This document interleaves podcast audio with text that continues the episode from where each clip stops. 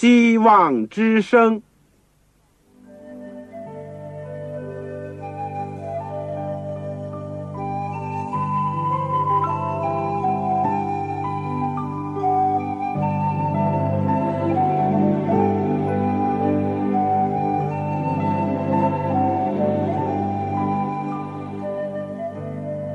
各位听众朋友，各位弟兄姐妹，欢迎您收听信徒培训这个节目。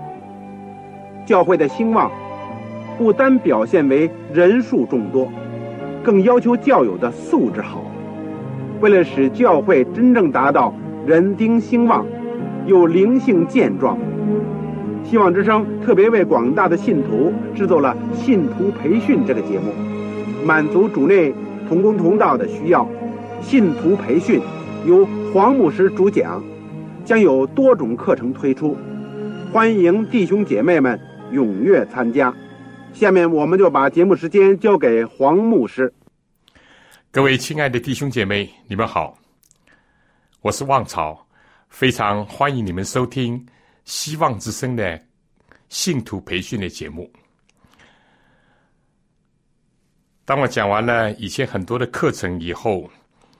我总觉得有个负担，就是撂下了《格林多前后书》，但是实在由于没有时间，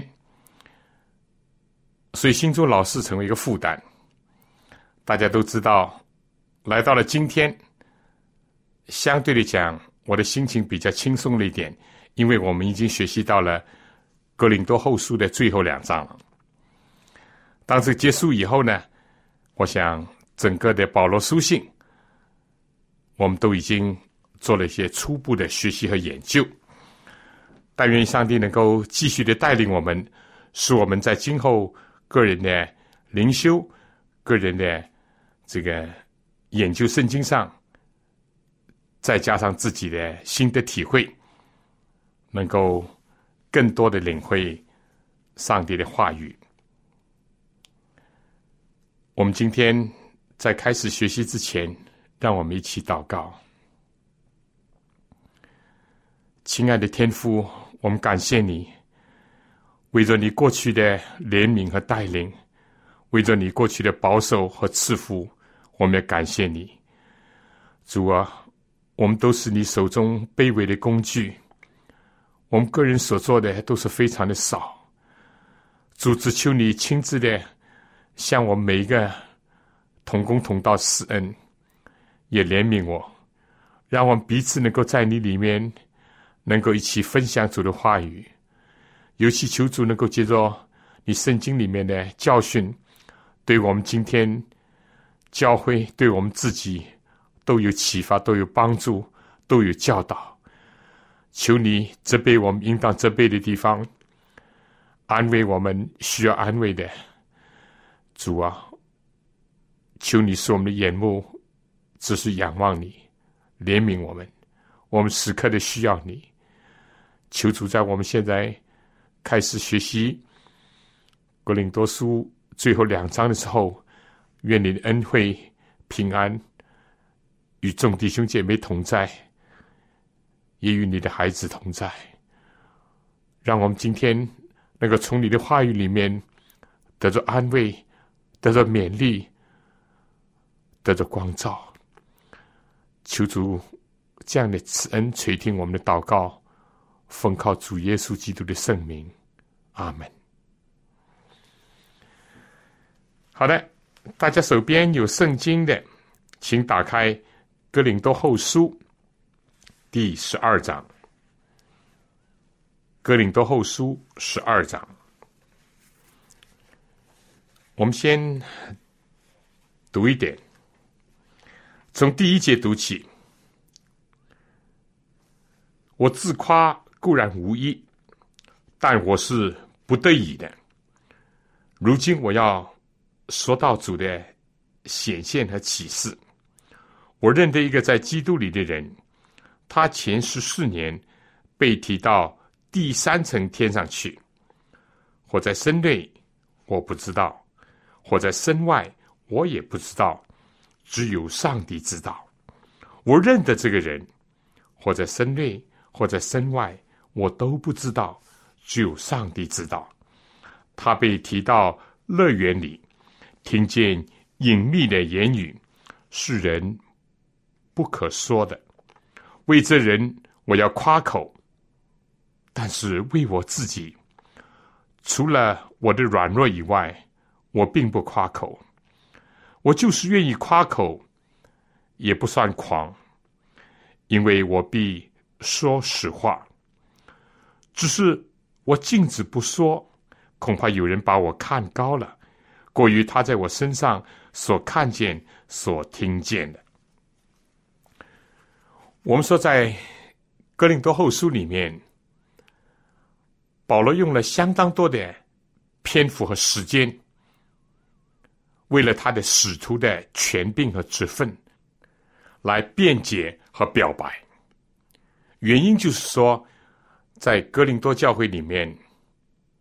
既有人利用保罗打出一个旗子，说我们是属保罗的；也有人攻击保罗，明的暗的，就说保罗算什么？保罗根本是逼迫基督教的，保罗如何如何？所以保罗本人呢，其貌不扬，不在我们当中呢，讲话又很厉害，所以从各个方面来毁谤保罗。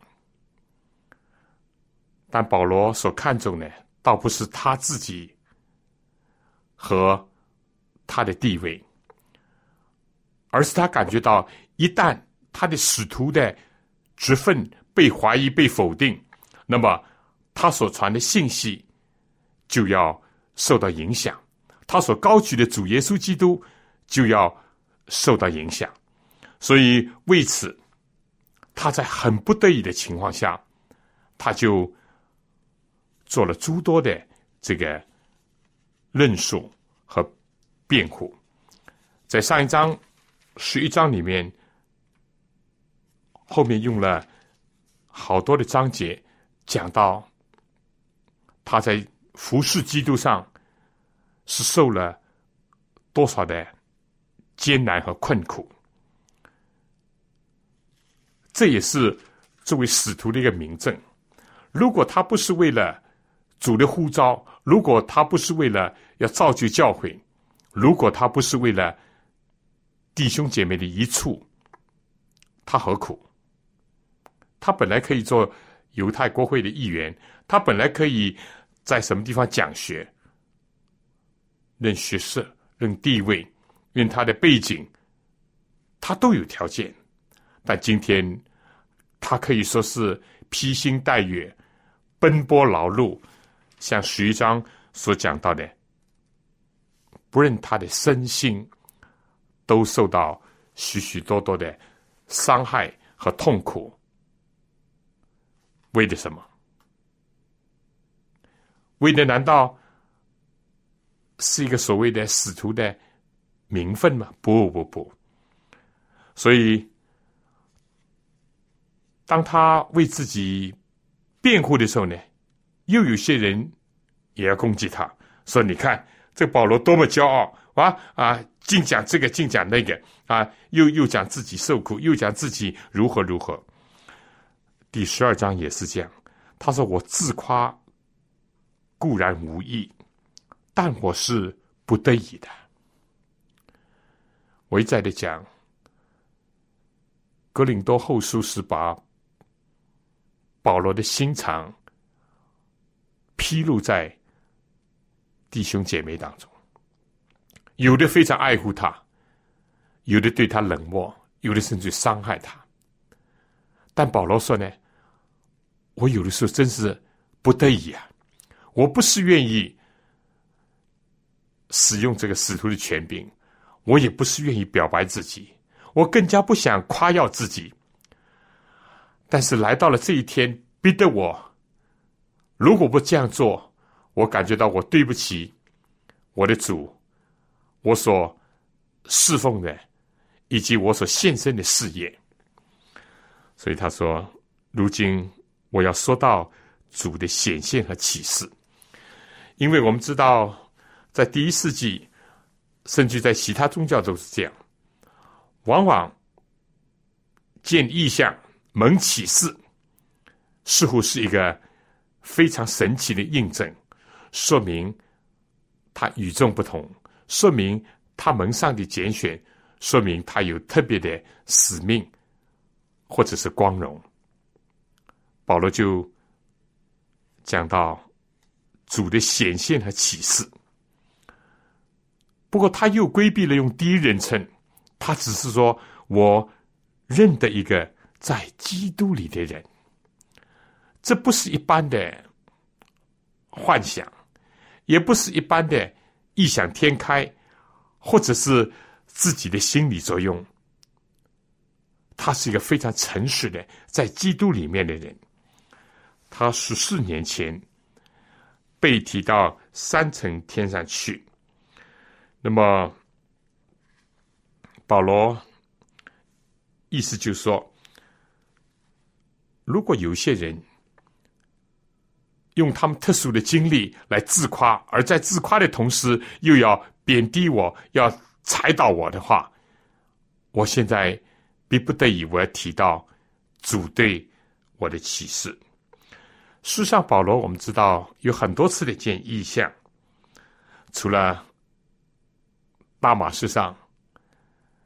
主耶稣基督亲自向他显现，招呼他，使他悔改，而且托付他使命那一次，也就在《使徒行传》第九章；还有在《使徒行传》二十二章、二十三章，也就是在耶路撒冷呢，他也另外见过两次异象。在哥林多也有一次，这是记载在《使徒行传》十八章第九节。主说：“你不要怕，在这个城里，我有许多的百姓，你只管放胆宣讲上帝的道。”主站在他的身旁。当然，到罗马去的途中也有意象，《使徒行传》二十七章二十三节，这些呢都是主亲自的显现。主借着其他的方式呢，啊，我们说向他说话的。在特洛亚也有一次，是不是？就是马其顿的呼声。那么，所有这些都在《使徒行传》里面很清楚的有记载。不过他在这里呢，只是提那一次，可能这一次对他印象特别的深刻，或者在他的心灵和属灵生命上产生了一个巨大的一种影响跟效果。十四年前。当然，呃，在这里保罗并没有讲到他直接看见主耶稣基督，他所侧重的只是他听到了一些事情，听到了一些事情。这个年代呢，这个发生在十四年前，那么推算起来，应当是在他从该萨利亚坐船到大树去的时候。也就是和巴拉巴把他从大树带到安提亚，这个之间可以说是在《使徒行传》第九章到《使徒行传》十一章之间这样的时间，十四年过去了，不算短吧？但是他还是记忆犹新，他还是感觉到这个意象在他的身上。留下了深刻的影响，甚至于对他整个的生命都是有很大的这个作用。那么，保罗为了谦卑，他不用第一人称，他改用第三人称。他说：“我认得一个在基督里面人，他如何如何如何。”但是呢，保罗对这个意向又是感觉到是非常确切的。很肯定的，不是说精神恍惚，或者心理作用，或者是所谓的一般人的魂游向外，都不是。他非常清楚。他说他被提到乐园里面，听见隐秘的言语，但这个言语是人不可说的，不可说的。那么“乐园”这个字呢，我们好像很熟悉。但是这个字，在最初据说是根据这个波斯文来的，它是这个抑制着那些有围墙的宫廷的这个花园。当一个波斯的国王，他如果要给某一个人有种特殊的荣誉，那么他就会招他来，嗯，使得他呢能够在御花园里面跟他同行共语，享受一种非常亲切、直接的一种来往跟联系。有这样经验的人呢，可以说是很少很难得的。保罗在这里就讲到，他就是被提到上帝的乐园那里，也就是万王之王，特别的啊，认为他是一个蒙眷爱的，是一个蒙受恩典的，跟上帝之间有一个亲切直接的。来往是一般人所没有的，也是一般人所不能享受的。保罗感觉到这是无上的光荣，被提到乐园里面，而又听见什么呢？他他没有描写看见什么，他听见的隐秘的，也就是奥秘的言语，是人不可以说的。圣经里面。也记载了有类似的经历。当约翰在巴莫海岛，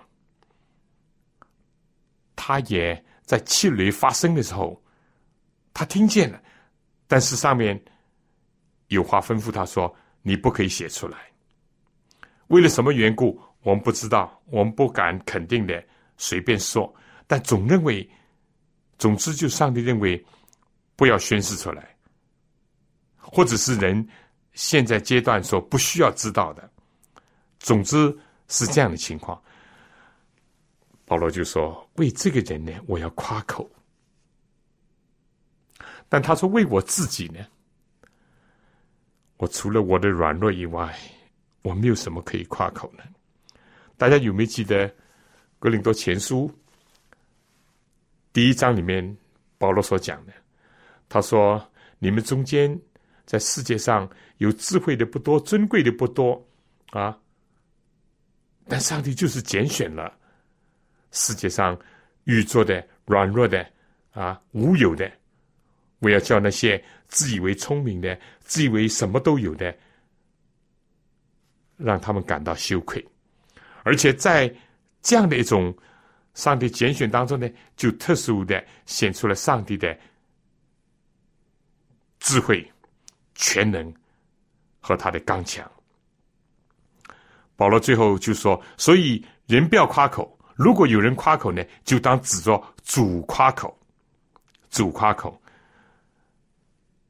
保罗在这里一再的指出，他不是为了夸耀自己，他自己没有什么可夸，如果要夸，就是夸自己的软弱。好，这里说。第六节，我就是愿意夸口，也不算狂。保罗讲话时常有这样的一个辩证，他不夸口，但是如果当时的环境或者那些有意做诽谤、挑拨离间的人逼着保罗要夸，他说：“我要夸的话，也都是实讲的实实在在的事情。我被这个。”犹太人鞭打五次，每次四下减去一下，就是有这回事情，啊，被棍打三次，等等，这些都是实实在在、真真实实的。我并不是发狂，更加不是胡言乱语。保罗说：“因为我必说实话，只是我禁止不说，恐怕有人把我看高了。”过于他在我身上所看见、所听见的，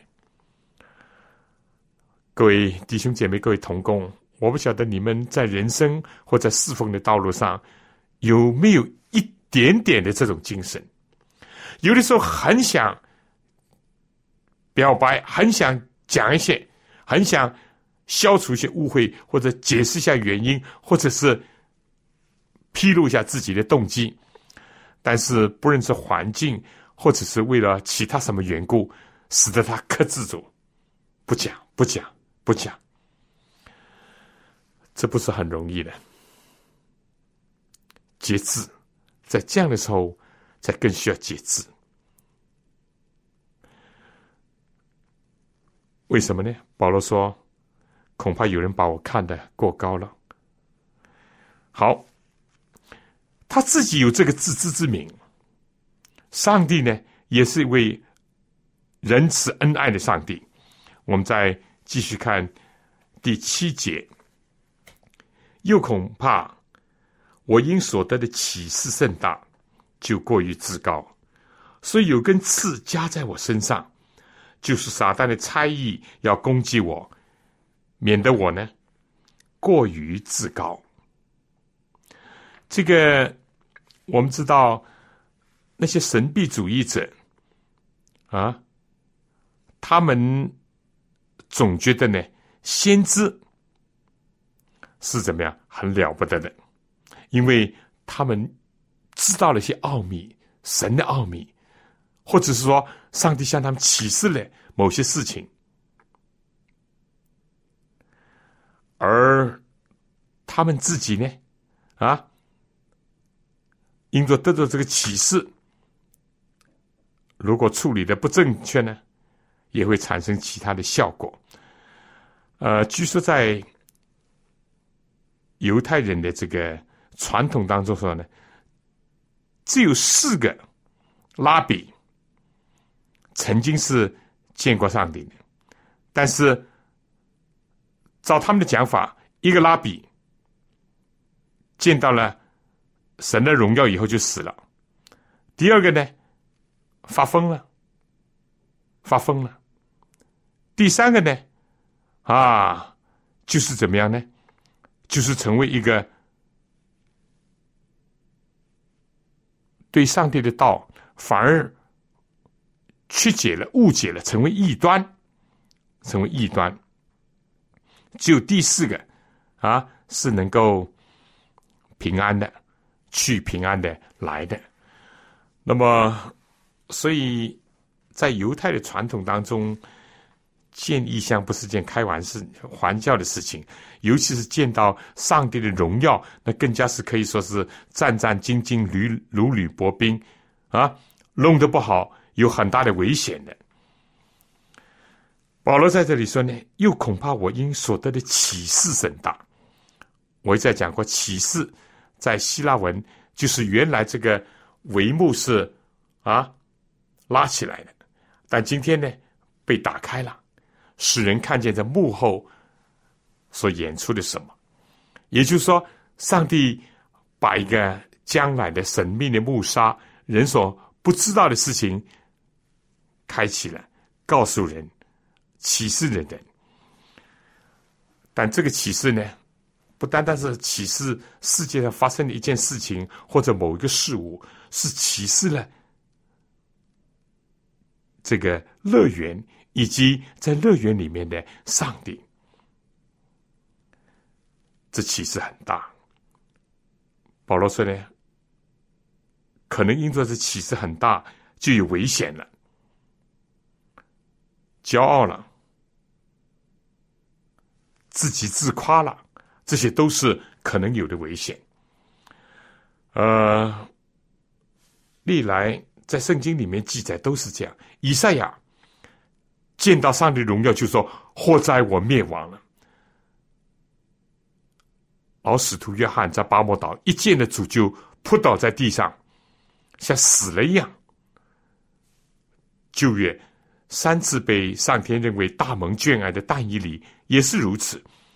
见了异象，哪怕是加波利显现在他面前，他们都感觉到浑身没有力气，两个膝盖在啊碰撞，感觉人很软弱。那么保罗如何呢？保罗说：“又恐怕我因所得的启示甚大，就过于自高。一方面，他防备人家把他看高了；第二方面，他也防止自己不要在撒旦的试探和怂恿之下，自己慢慢慢慢忘记了自己是一个属尘土的一个人，只是上帝所恩待、所选召的一个人，只是主的仆人。如果自高、骄傲，结果就正坠落这个魔鬼的网络，因为魔鬼本身就是因为骄傲自大而失足、而跌倒、而反叛而被赶逐出天庭的。保罗怕人家看高他，保罗更加怕自己看高了自己。历代许许多多的人，哪怕是这个。啊，近代的怀仁姐妹也是这样。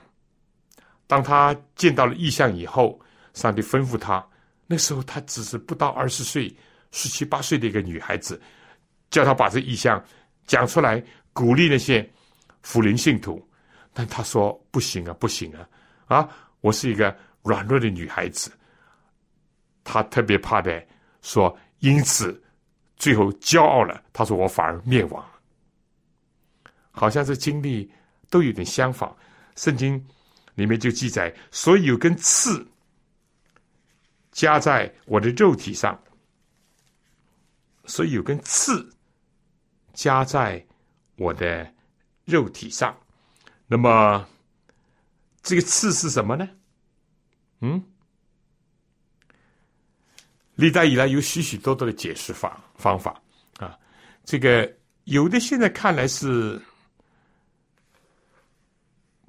不容易被认可的啊，卡尔文有他的看法，他认为这是一个灵性上的一个试探，嗯，使得在保罗的使徒生涯当中，几乎要离开岗位，要放下责任，嗯，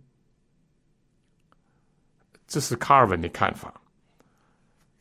这个据天主教的看法呢，直到今天，那更加。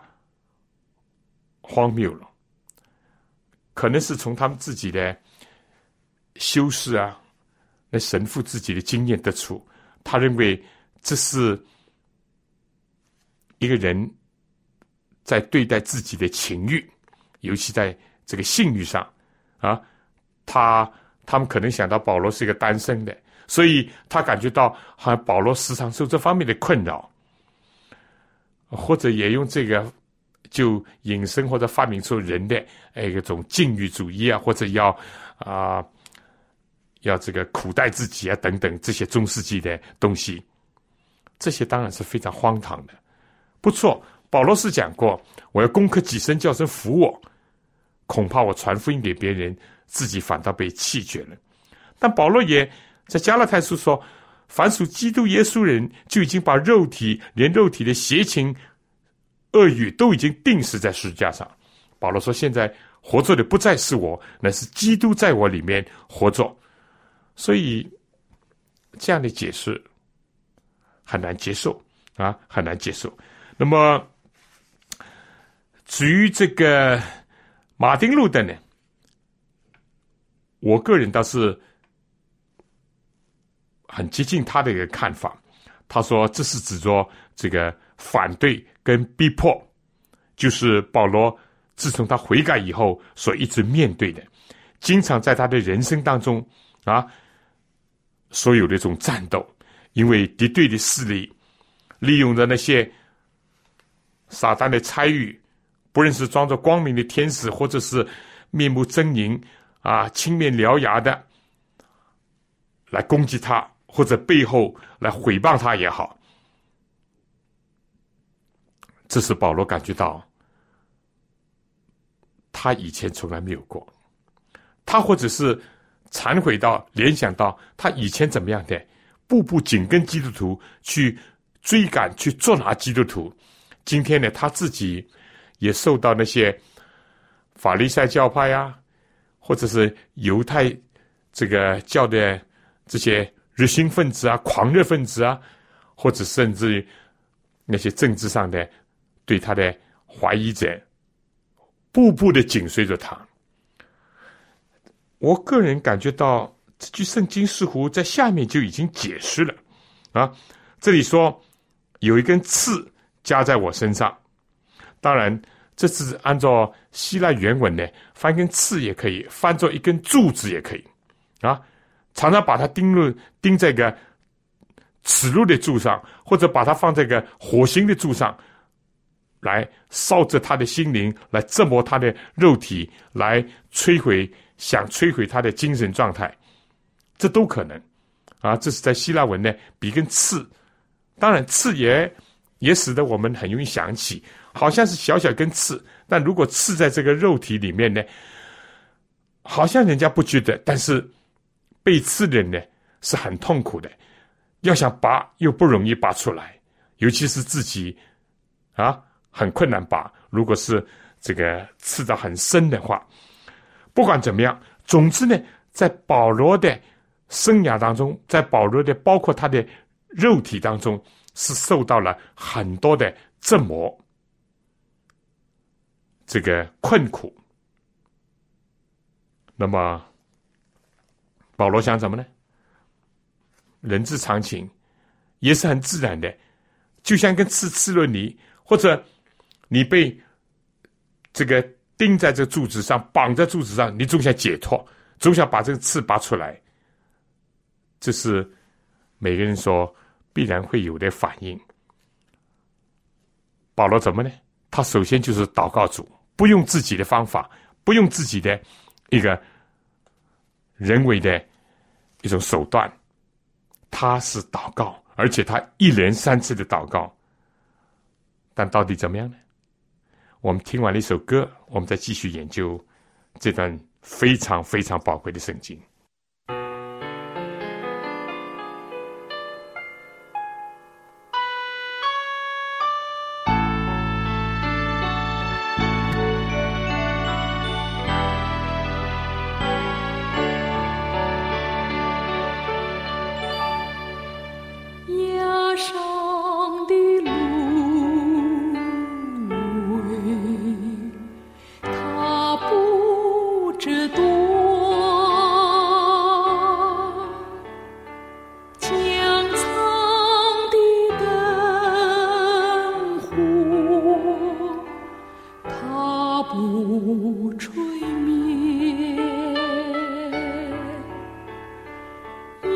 素看天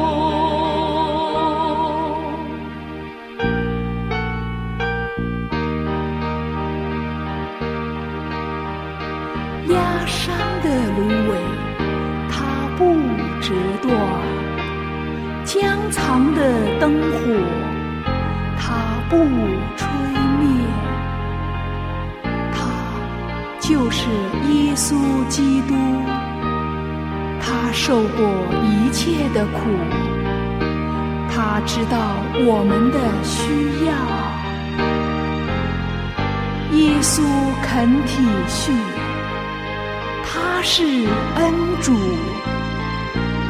他爱我到底，创始真中。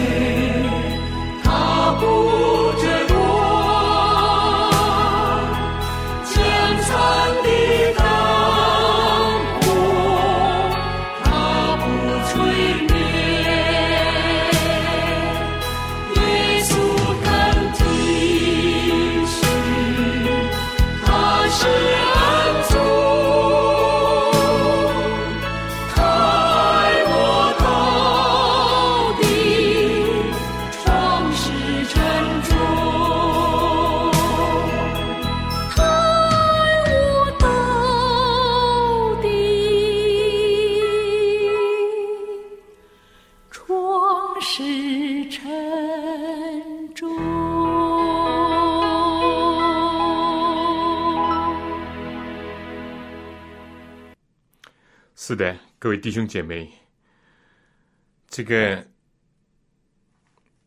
保罗意识到，怕他自高，所以有根刺加在他的肉体上。那么，刚刚我已经讲过了，卡尔文的看法，或者一般天主教直到今天的这种想法，也介绍了马丁路德的看法。但在这之外呢，其实对这个刺。有很多很多的解释，啊，这个有的简直是好像很奇怪啊，呃，当然说他眼睛不好，这个有点依据，因为他在加拉太书里面他说，从前传福音给你们的时候，甚至于你们把眼睛弯出来给我，你们也愿意的。后来呢，他有些你们看我亲笔签的字是何等的大。保罗看来眼睛是有点毛病，身体软弱也可以理解，因为这个陆家这位医生就一直愿意陪伴他。我相信包括了服侍他、照顾他啊，有的时候医治他有关的。啊，有人就说这个刺是他有一种这个非常厉害的头痛。呃，就像我们今天讲的偏头痛啊，或者这这个半边风啊等等，啊，有的甚至讲他有癫痫啊等等，那么不一而足。不过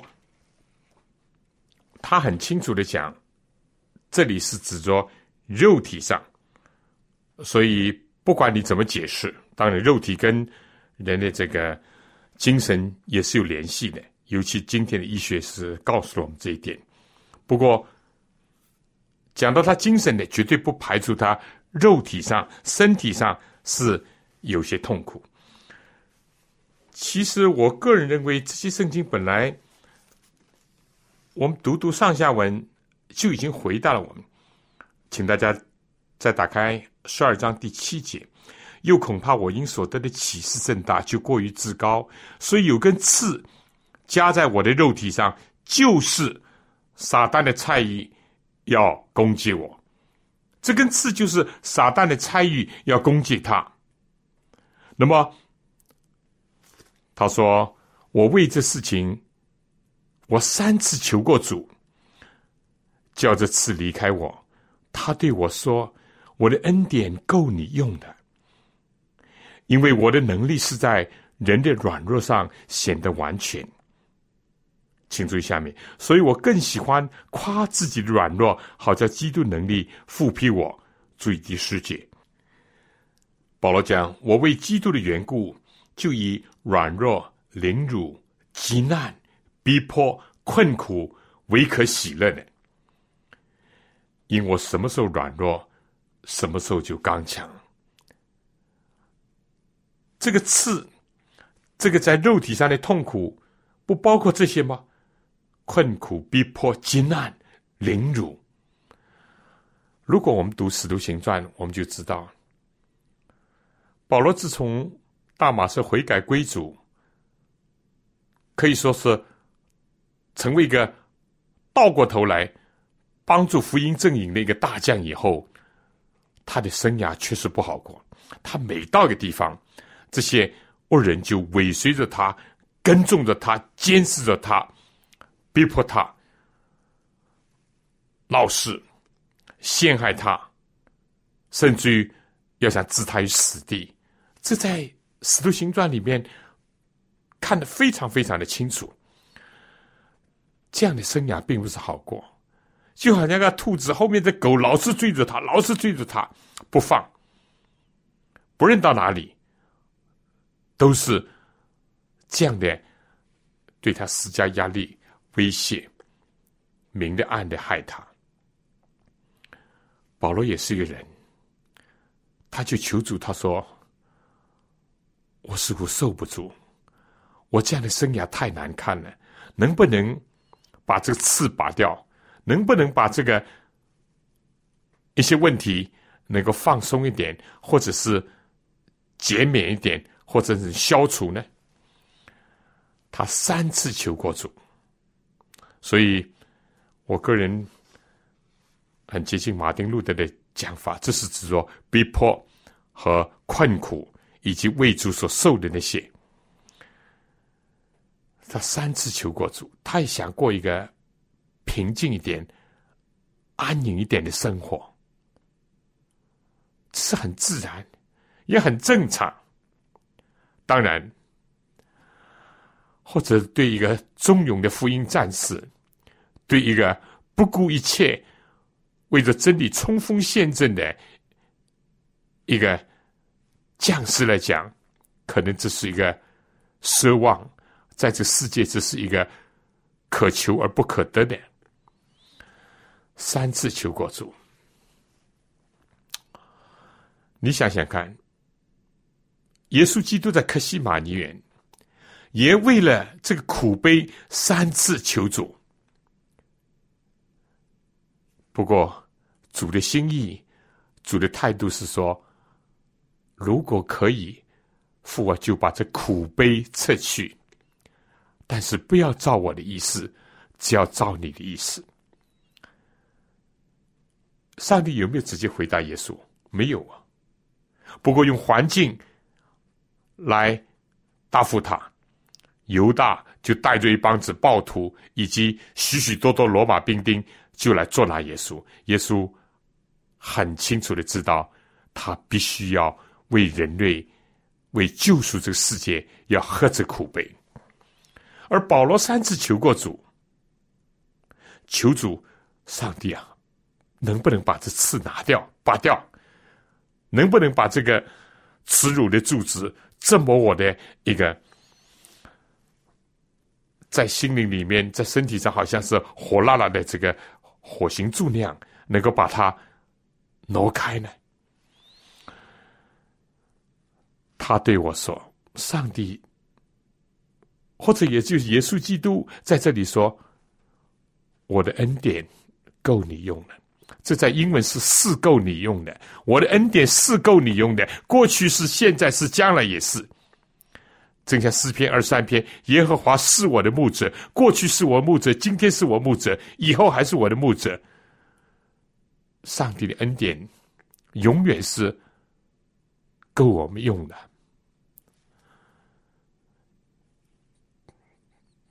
他接着说：“那位答复他的说，没有说我把你的刺拔掉，但是也没有说我不拔掉，只是。”告诉他，我的恩典是够你用的，我的能力是在人的软弱上显得完全的。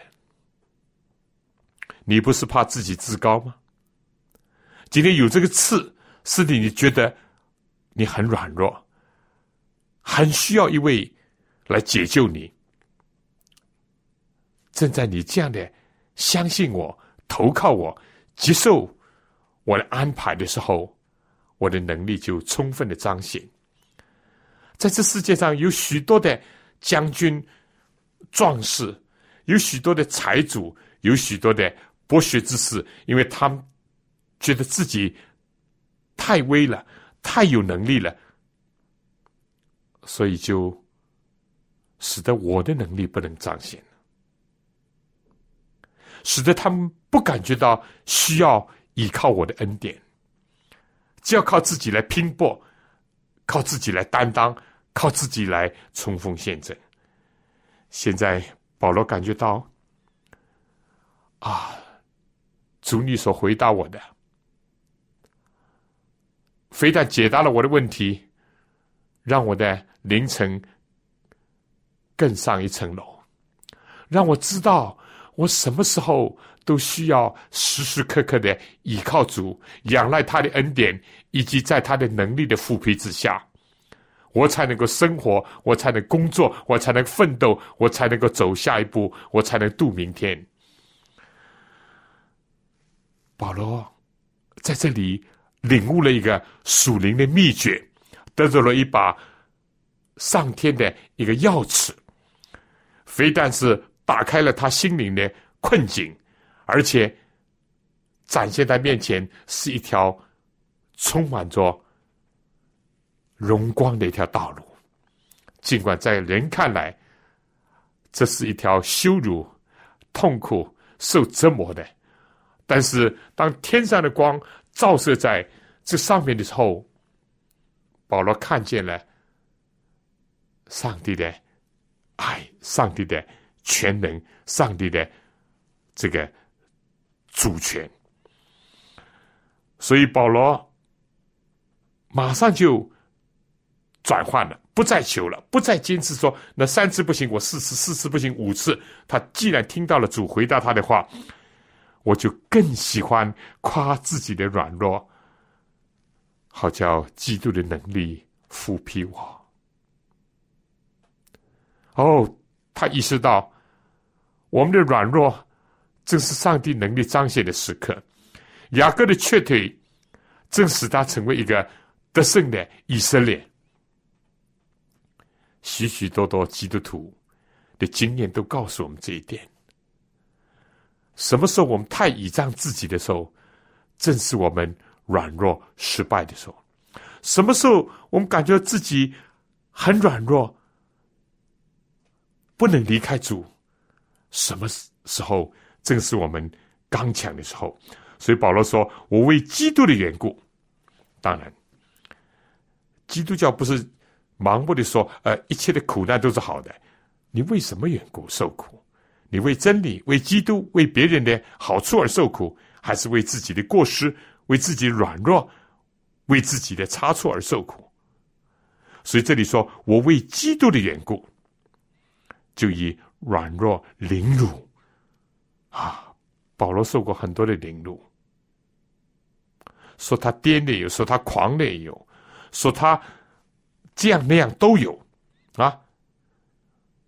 极难哦，保罗几次差不多是置于这个死地啊，在这个亚雷巴谷也有啊，在这个城门上被垂下来，在十一章里面也提到了很多江河水上。陆路的危险，那更不要去讲了。很多的急难、逼迫、困苦，他是唯可喜乐的。这就是奇妙的上帝恩典。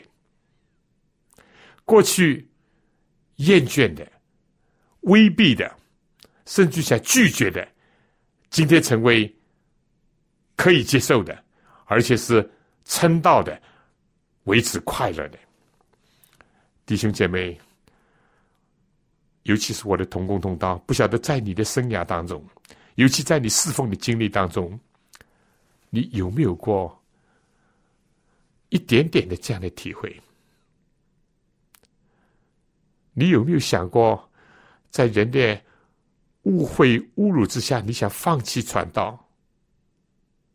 你有没有过在你生活艰难，或者在环境的巨大的压力和逼迫之下？你不想再走下去，你想调转头来，但是你有没有这样的经历？当主耶稣他十字架的大爱再一次的光照你，当他再一次的令你想起他护照你的时候，以及你跟主耶稣基督第一次爱的约会的时候。你的心有再次的火热，再次的光明，再次的愿意摆在坛上，不愿意再回头了。没有基督徒这样的经历，当然也不会有从基督那里来的安慰。我们跟使徒保罗是不能比的。但在我们的人生当中，或者多多少少有一点这样的经历。是的，人的诽谤、人的攻击、人的明明暗暗的啊，这个小动作，或者是唱对台，都不是很好受。但主的恩典是够你用的，我不敢讲任何其他东西。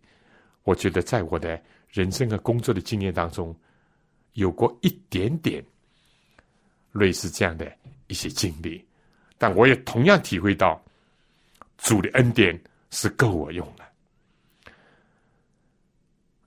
好多次人问我，在我人生的艰难的经历当中，有些什么体会？我总不会不提这节圣经。主的恩典是够我用的，他的能力是在我的软弱上显得完全的。但愿每个弟兄姐妹都能够进入到这经历当中去。好，他讲完了这个，十一节又开始，我成了欲望人，是被你们强逼的。我本该被你们称许才是，我虽算不得什么。却没有一件事在那些最大的使徒以下。我在你们中间用百般的忍耐，接着神迹奇事异能，显出使徒的凭据来。他非但有他工作的效果证明他的使徒，非但有他自己蒙召的经历，以及他见异象的这些经历。来佐证支持他使徒的权柄。保罗还说，他也自己，上帝接着他行神迹奇事异能，很有意思啊！上帝接着他行这些事情，是不是有一次记载，保罗人走过他的影子都能够医病？当然，我们说这是上帝能力，不是保罗的本身或者他的衣服有什么。那保罗确实接着他这个谦卑顺服、尊主为大的这位使徒，行了很多的异能神迹启示，也佐证了他使徒的权柄。但是我们知道，一个嘴就在长在人家嘴巴里面，这些恶人、这些挑破离间或者搬弄是非，或者是造谣毁谤人，什么都说得出，总归是。怀疑否定保罗的这个使徒的权柄，好像这件事情一直荣扰着保罗的心灵。第十三节，保罗想来想去，我到底还缺点什么呢？或者他们不能够认可、不能接受我呢？啊，保罗说：“难道是这样的事情吗？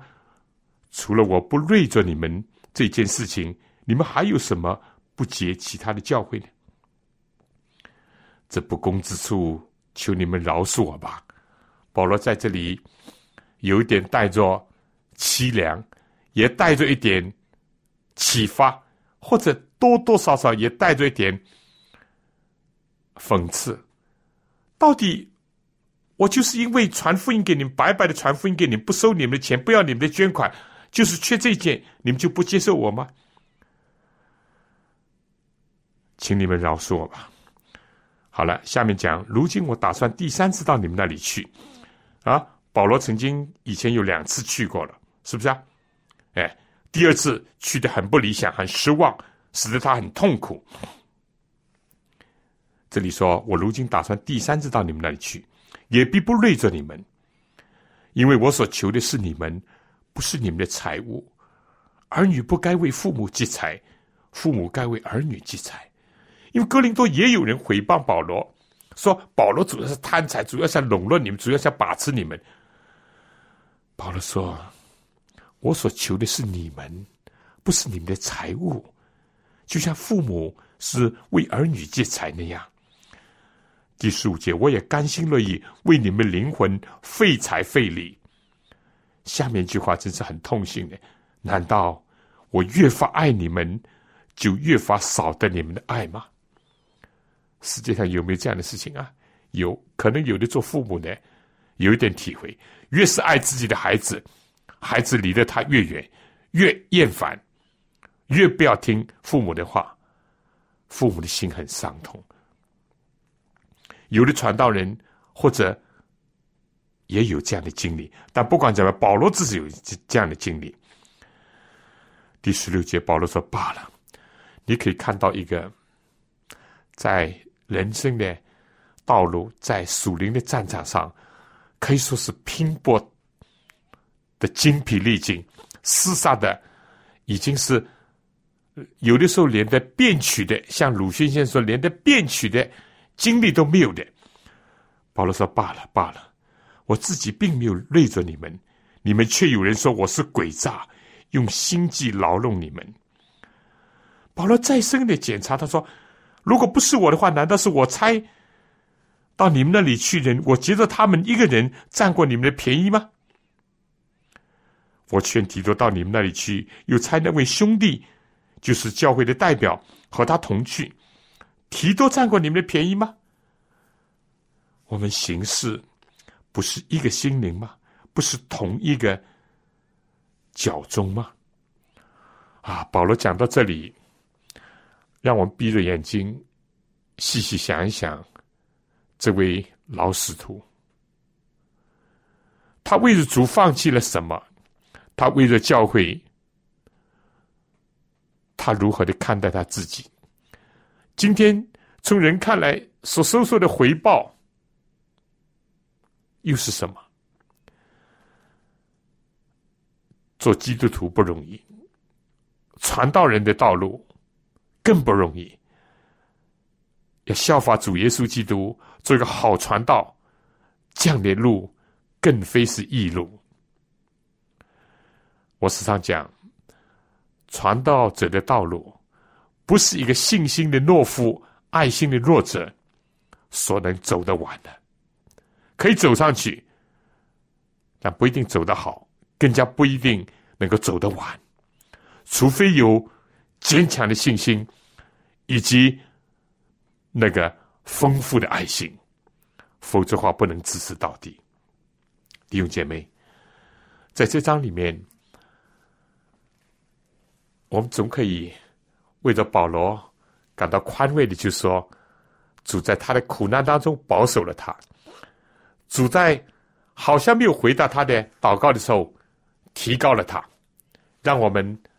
在我们的人生道路上，也永远抓住这一点：主的恩典总是够我们用的。